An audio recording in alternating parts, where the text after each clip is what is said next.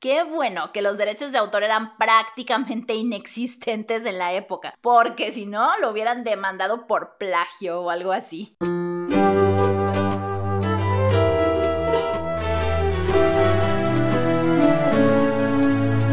Hola, bienvenidos a esto que me gusta llamar Contando Cantos, donde platicamos de cosas relacionadas al canto.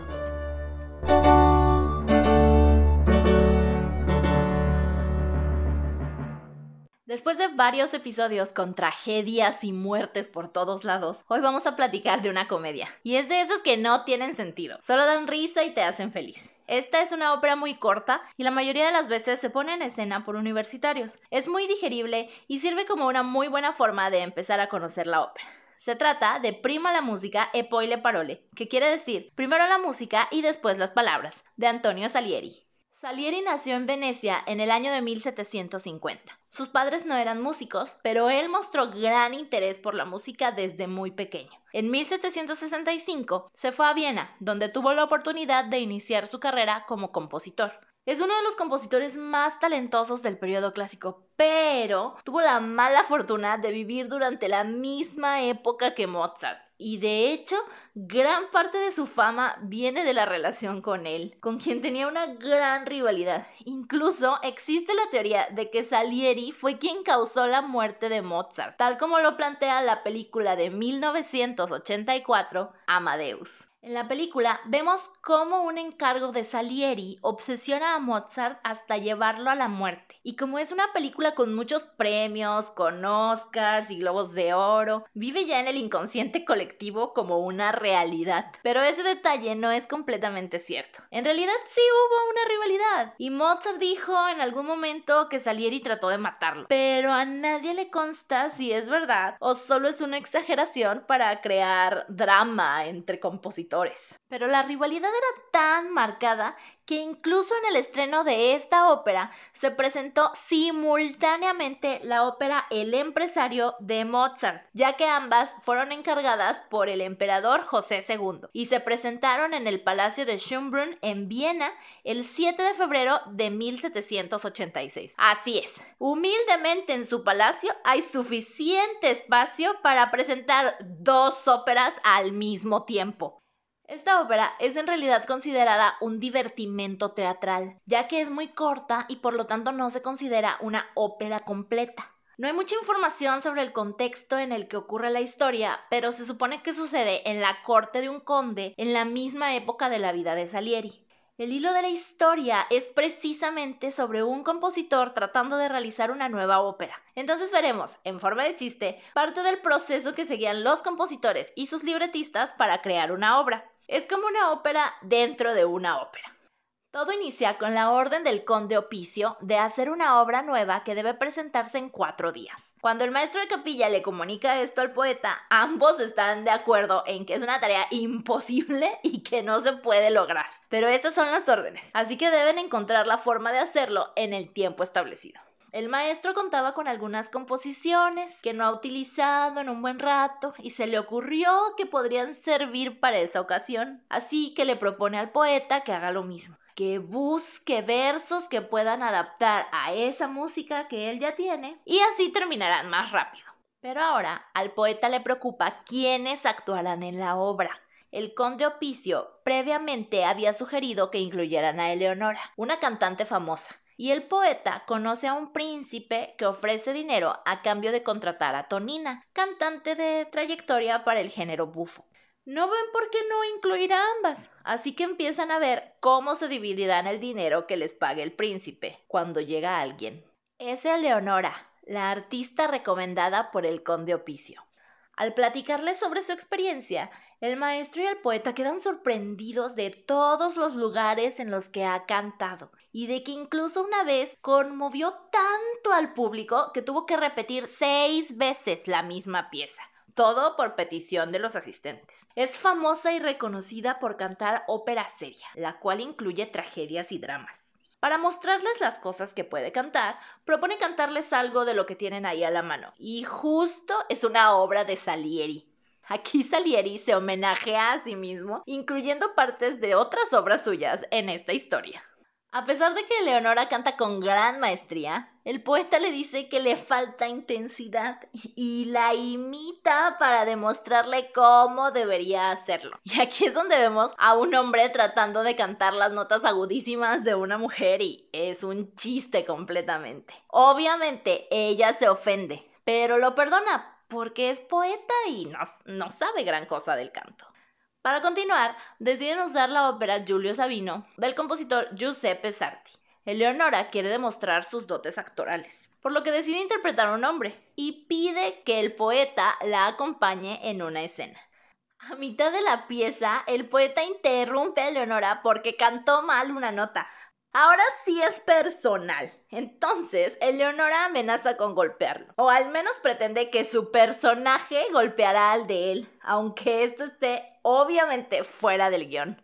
Después de este incidente, Eleonora propone representar una escena con más personajes. Para esto, el maestro debe dejar de tocar el acompañamiento musical y ser parte de la escena, porque lo más importante es la historia, el drama. Eleonora los acomoda y empieza a cantar, pero se detiene abruptamente. Se supone que está rodeada de niños, pero ella solo ve un par de sillas y a dos hombres con estatura de adultos. Eso le impide actuar bien, así que les pide que se agachen para ya no distraerse con esos detalles.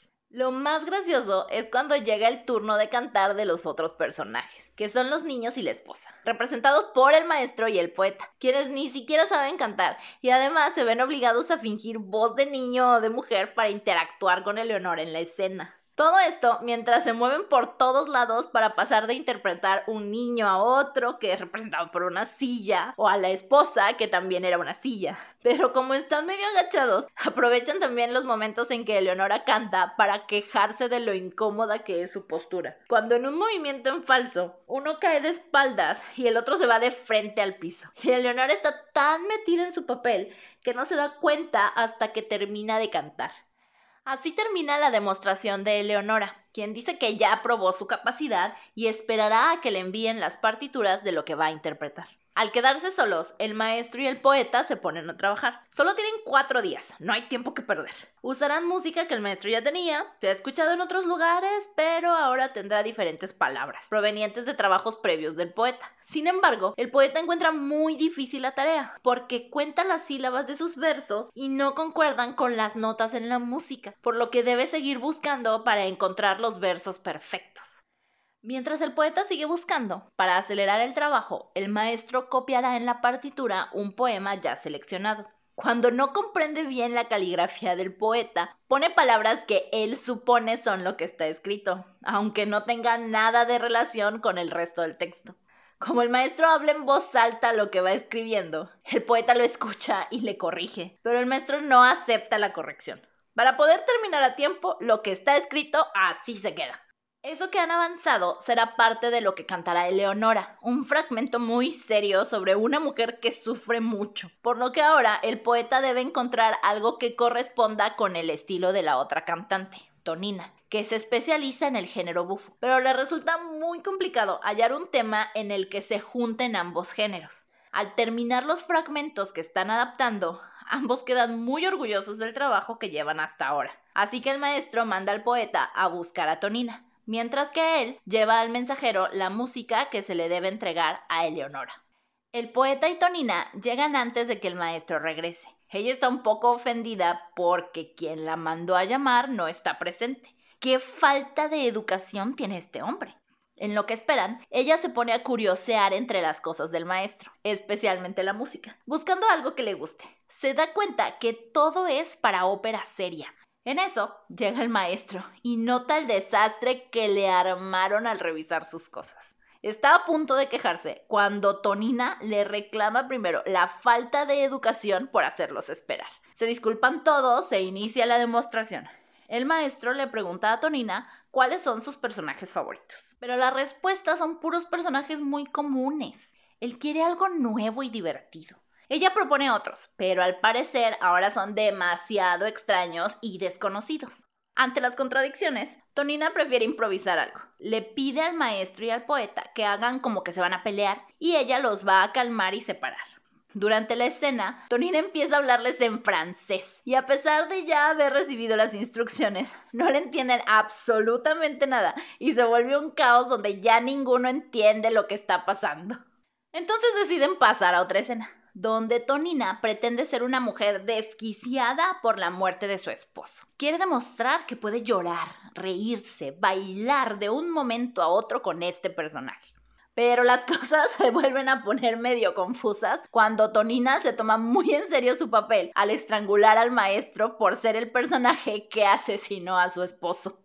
Para ya no tener tanto conflicto, el poeta le dice a Tonina que cante una pieza que hace reír mucho al príncipe, el que les va a pagar las 100 monedas por incluirla en este proyecto.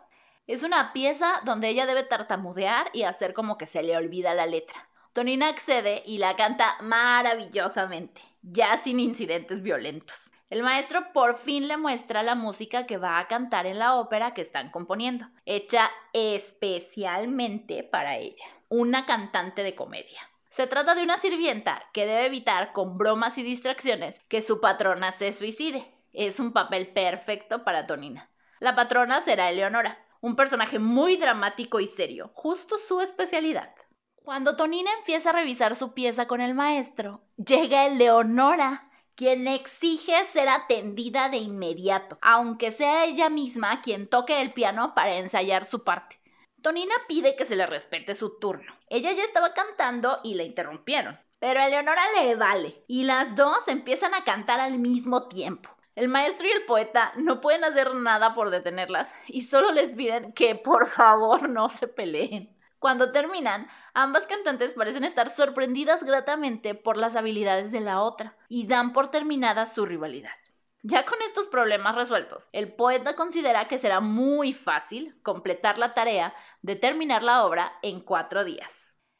Esta es una de las óperas más reconocidas de Salieri. Me gusta mucho que se hace una parodia de todo lo que ocurría durante la producción de una ópera nueva, iniciando por el encargo. ¿Quién sabe de dónde sacó la idea el conde? Pero eso de querer presentar algo nuevo en cuatro días me suena a capricho o a que quiere impresionar a alguien. Y los pobres autores no tienen voz ni voto, ellos solo cumplen la orden. Luego, la corrupción de cierto tipo al incluir a una cantante aceptando una cantidad de dinero de parte de su benefactor. El maestro ni sabe quién es la cantante, ni nunca la ha escuchado, pero accede a incluirla para lograr ese ingreso extra. Con las cantantes vemos definitivamente una pelea de divas, la experimentada y la novata. Eleonora hablando de todo lo que ha hecho, que sabe montar una escena, diciéndoles tanto al maestro como al poeta exactamente qué hacer y dónde colocarse. Tonina, por otro lado, desordenada y distraída también. Tiene demasiadas ideas y al final se le salen de las manos por querer quedar bien con el maestro. El maestro y el poeta también son estereotipos, cada uno pensando que su labor es más importante que la otra, tratando al otro como si no fuera tan relevante lo que hace, cuando en realidad es el trabajo de ambos lo que crea una ópera completa. Y tanta es la parodia al medio que el mismo Salieri incluye sus propias obras dentro de esta historia, así como la ópera de Giuseppe Sarti. Qué bueno que los derechos de autor eran prácticamente inexistentes en la época, porque si no, lo hubieran demandado por plagio o algo así. Aquí lo que parece imposible tiene que lograrse. Al inicio está muy claro el reto de tratar de escribir una ópera completa en cuatro días, pero luego los mismos personajes, por las decisiones que toman, lo hacen aún más complicado para ellos al tratar de juntar en la misma obra a una cantante seria y a una bufa. Digamos que era algo muy poco común en la época, ya que los artistas se especializan en un tipo de personajes o repertorio, y es muy rara la obra que requiera gente de diferentes subgéneros. Y me gusta mucho que al final, aunque todo parece que va bien, realmente no sabemos cómo termina. ¿Lograron completar la obra siguiendo su estrategia? ¿O habrán tenido que recurrir a otras herramientas o mentiras para poder completarlo? Esta es una ópera donde todos los involucrados se divierten, tanto los cantantes como los productores, directores y por supuesto los espectadores. Se presta mucho para jugar en el escenario y se necesita ser muy buen actor para no sonar o verse acartonado ni exagerado mientras cantas y tratas de llevar este tipo de escenas. Para el público creo que es muy importante saber lo que está pasando. Aunque de repente hay comedia física donde alguien se cae o hace voces graciosas, también hay momentos donde el diálogo es graciosísimo y por eso se requiere un buen trabajo de supertitulaje para que no se pierda ese momento.